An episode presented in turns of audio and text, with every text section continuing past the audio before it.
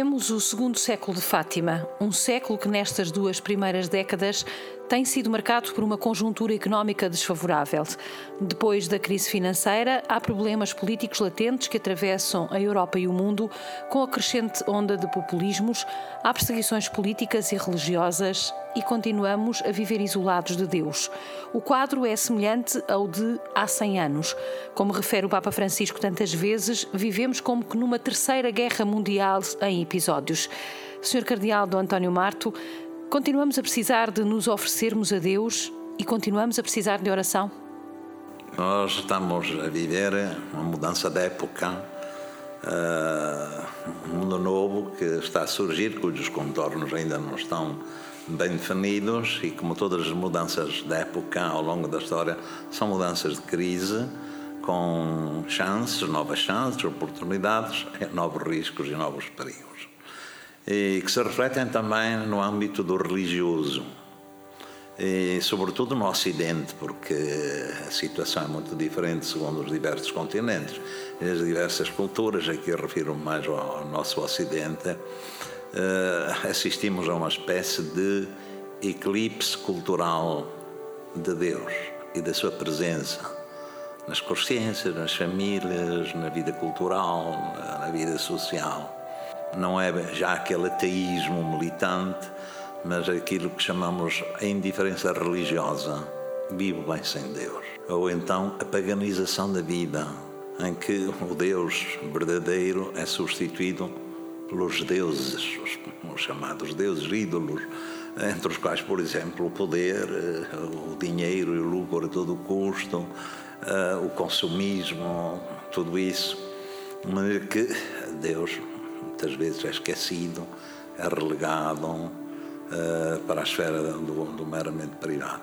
E por isso, mais atualidade tem a mensagem uh, de Fátima, cuja, cujo primeiro chamamento foi exatamente a conversão teologal, isto é, abrir o coração humano a Deus a Deus no, no mistério do seu amor, que vem ao encontro uh, da humanidade e ao encontro de cada pessoa em concreto também. E daí, uh, então, esta atualidade sempre permanente da conversão a Deus no mundo de hoje e da oração também como uma abertura do coração, uma, uma, uma ou deixar educar o coração humano pela luz e pelo amor de Deus eh, para eh, na, construção da sociedade, na construção do mundo e na vida das pessoas, na vida das famílias. Há lugar para Deus em lugares como Tijuana, por exemplo, eh, em que somos hum, bombardeados com mais de 6 mil migrantes às, às portas dos Estados Unidos para entrarem. Que Deus de paz é este que esta gente pode viver e o que é que a mensagem de Fátima lhes traz ou lhes pode trazer de novo? Quer dizer, naturalmente com a distância, uh, mas o que é que, como é que esta gente pode viver Deus? Sim, quando foi uh, no tempo do nazismo e nos campos de concentração, em que uh, uma criança estava também a ser enforcada, um dos prisioneiros perguntou: Onde está Deus? E, um outro respondeu: Está ali naquela criança. Eh, portanto, Deus está, está a sofrer com os que sofrem, mas também uh, com seu grito para sacudir as consciências. As consciências dos homens que facilmente atribuem para Deus aquilo que são problemas que eles mesmos criam. E hoje é de facto o coração fechado coração humano que se fecha à gente, aos mais pobres do mundo, que são esses refugiados que fogem da guerra, da miséria, da fome, da opressão da dignidade humana e dos direitos humanos, num momento da história em que os direitos humanos deviam estar hum, em primeiro lugar. Portanto, são as contradições humanas. Mas Deus está e grita nós este ano vivemos em Fátima momentos muito belos, de grande simplicidade, mas de forte apelo à paz, eh, nomeadamente com a presença de dois prelados eh, da Ásia. Sobretudo retenho a última homilia do bispo de Hiroshima, onde ele dizia que o egoísmo humano era o principal inimigo da paz. É isto que nós assistimos de facto, é para este eh, para a necessidade de ultrapassarmos este egoísmo humano que a mensagem também nos desperta. Sem dúvida, ele diz arrogância do homem. Arrogância. Sim. Arrogância quer dizer quando o homem uh, se fecha só em si mesmo se endeusa a si mesmo, então seu coração, o coração humano também fica fechado. E, e por conseguinte, essa arrogância, essa é fonte de todo o egoísmo, um individualismo egoísta, fechado ao outro, eh, seja do ponto de vista interpessoal, seja do ponto de vista eh, mundial. Portanto, a mensagem de Fátima nesse aspecto tem atualidade e nós convidamos precisamente representantes desses países da Ásia que viveram e alguns ainda vivem essa dimensão, a dimensão do reconhecimento da dignidade da pessoa humana. Trouxemos um cardeal da China e parece que a China se está a abrir um pouco também à liberdade religiosa na relação com a Igreja Católica e, por conseguinte, depois com as outras, o representante da, da do Japão e agora rezamos, lembro-me quando foi da Coreia, que a Coreia, quando estava numa situação de estalo, e a Coreia hoje está, a Coreia do Norte, é? está numa atitude de abertura, ou de inicial, mas uh, é uma janela de esperança que se está a abrir. Portanto, Fátima traz aqui agora, neste momento, o grande número de peregrinos da Ásia com uma capacidade de interioridade, de devoção interior, de oração interior, faz inveja aos ocidentais e, a meu ver, também tem fruto. Uhum. Sr. António, se não houver paz, não há definitivamente liberdade e o homem não, é, eh, não vive em, em, em, liberdade. Hoje, o conflito entre religiões é de facto muito marcante. E quando se invoca Deus em nome de uma guerra, o que é que nós lhes podemos dizer a esses Sim. mártires, a esses novos mártires? Eh, eu queria que não exagerássemos esse conflito entre religiões, porque por detrás está grandes conflitos de ordem económico-financeira e de geoestratégica das grandes potências também? Que depois instrumentalizam ou se servem de grupos fundamentalistas para instrumentalizar a religião. Mas nós estamos a viver e, e não há outro caminho o diálogo interreligioso eh, que está também a, a, produzir seus frutos e a deitar abaixo os muros de separação para criar laços de comunhão na diversidade, no respeito pela identidade de cada um. Creio que o caminho irá para a frente, a Igreja Católica com, com os Papas Paulo VI, João Paulo II, Bento XVI, agora Papa Francisco, tem sido pioneira na abertura deste diálogo interreligioso, porque de facto, onde não houver paz entre religiões, não haverá também paz universal, não? É? isso é verdade. E onde não houver paz entre os homens, também não há desenvolvimento e, portanto, ninguém vive verdadeiramente bem. Sim. Sr. Dom António, estamos à conversa com o Cardeal Bispo de Leiria Fátima, António Marto, perspectivando a Cova da Iria, o seu santuário e a mensagem que aqui, é, que aqui é difundida para Portugal e para o mundo no século XXI. Sr. António, percorremos a paz e o que é que Fátima tem para dizer à Igreja? ainda? Fátima tem muito para dizer à Igreja. Em primeiro lugar, naturalmente, não vamos agora focar todos os aspectos, mas uh, há dois aspectos uh, que, a meu ver, uh, a mensagem hoje tocam diretamente a Igreja. A santidade. A Igreja tem de, é chamada, de facto, a refletir em si a santidade de Deus, que é a beleza do amor que transforma os corações e a vida das pessoas. E é uma santidade popular que não é para elites, mas é para todo o povo. Isso é típico de Fátima. Traz ali povo de todas as camadas sociais e de todos os povos do mundo. Portanto, que já valeu tantos rótulos. Sim, mas, portanto, a santidade da igreja, uma igreja testemunha da, da, da santidade. E, uma, e depois, uma igreja em saída, uma igreja que dá testemunho para fora, que não é autorreferencial, mas que, que é enviada, portanto, ao mundo para levar uh, a paz e a alegria do Evangelho. Estes dois aspectos, a, a meu ver, são muito importantes. Uhum. Na terceira parte do segredo, exalta-se o bispo de branco caído. Esta é uma metáfora para uma igreja em sofrimento, como aqueles episódios que nós temos vivido mais recentemente e que o Senhor também tem tomado uma posição tão firme e tão em defesa do Papa Francisco.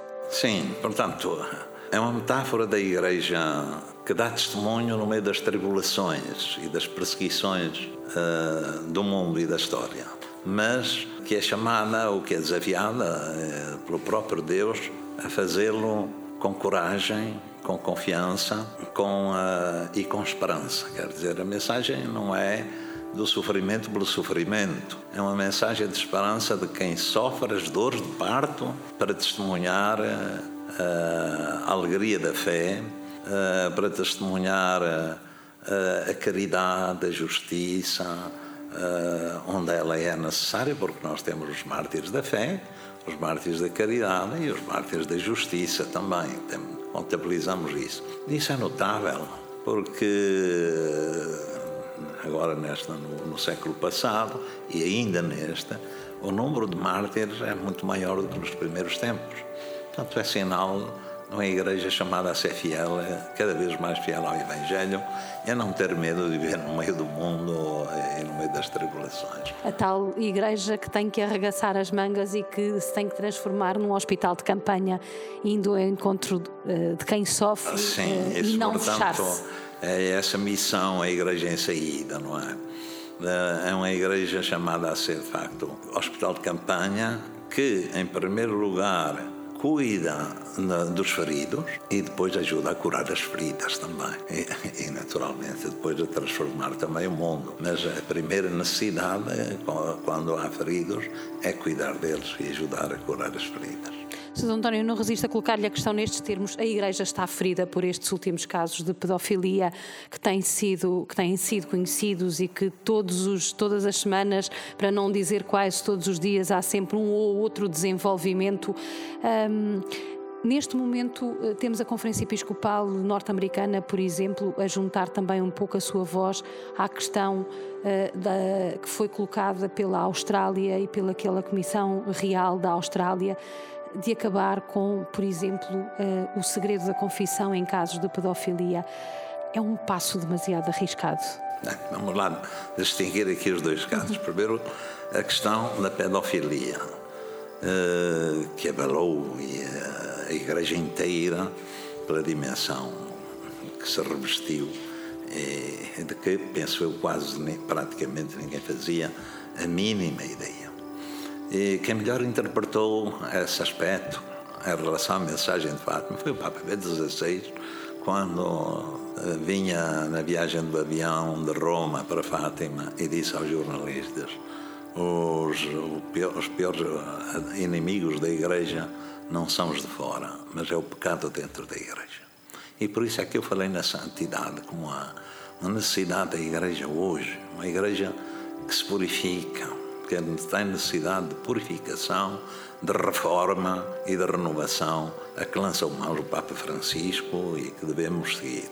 E nesse aspecto tem de ter transparência também e não fechar os olhos diante da realidade. Uns, eh, enfim, ficam escandalizados com a sua razão, afastam-se, outros acham, pois, é uma ocasião para a purificação, para a renovação da Igreja, uma ocasião da qual a Igreja sairá mais renovada, mais bela, mais testemunhante.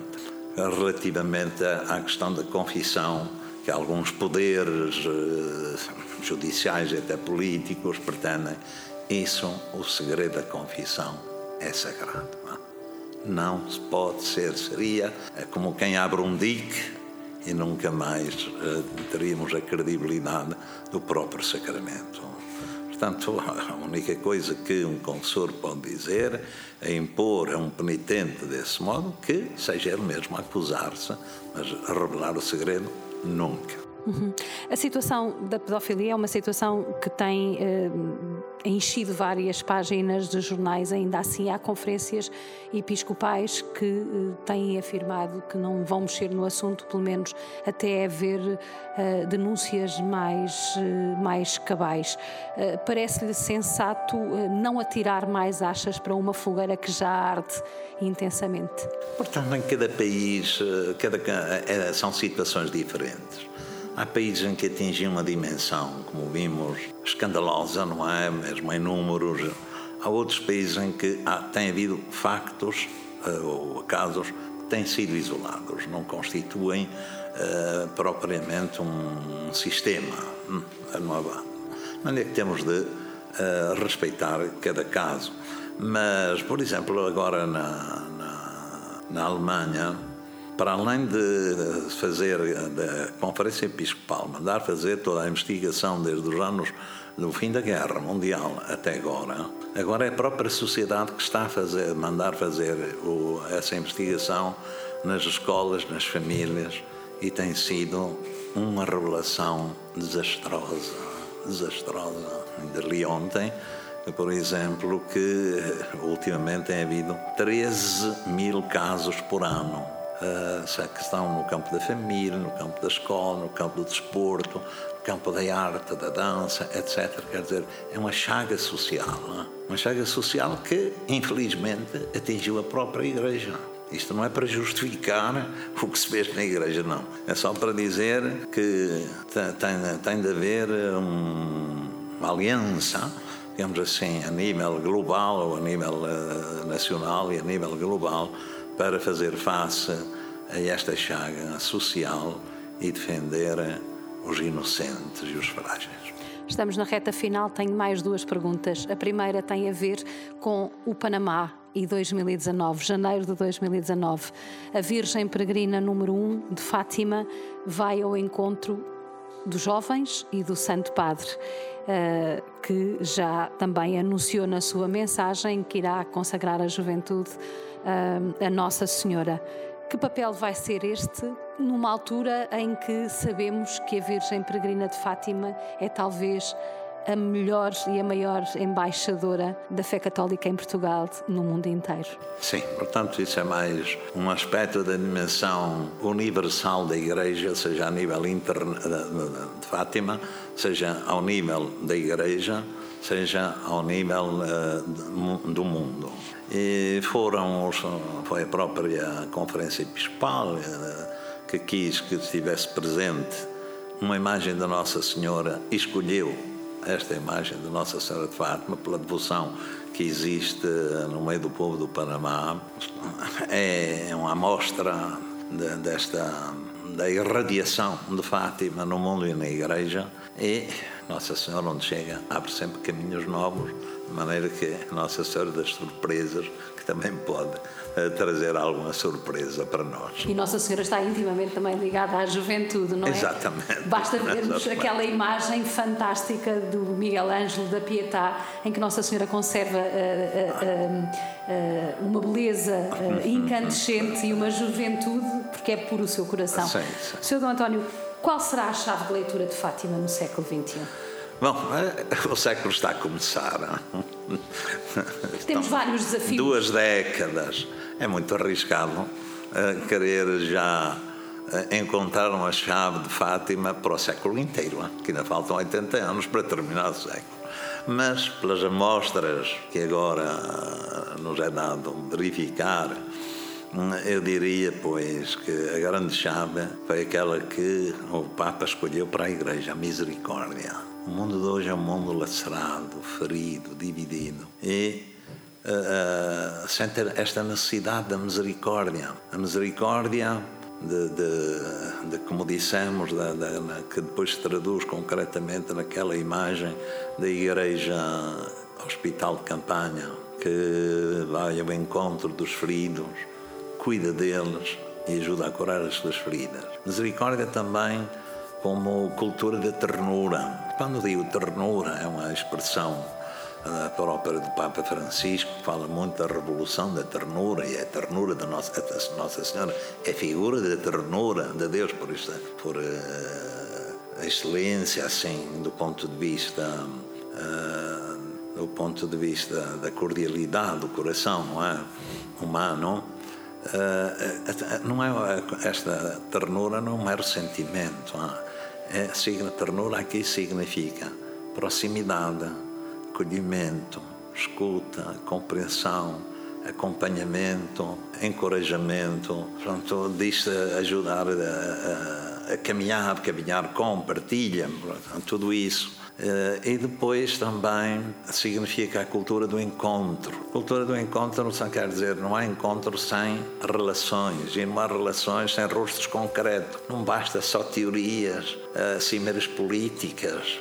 Eh, é necessário, de facto, este encontro entre as pessoas, entre culturas, entre os povos, entre as gerações, mas através de rostos concretos que sejam capazes do diálogo, uh, do, do, respeito da identidade do outro e que sejam capazes de deitar abaixo os muros que dividem que separam e que construam pontes, pontes de de, de diálogo e de entendimento entre as pessoas e os povos. Muito obrigada.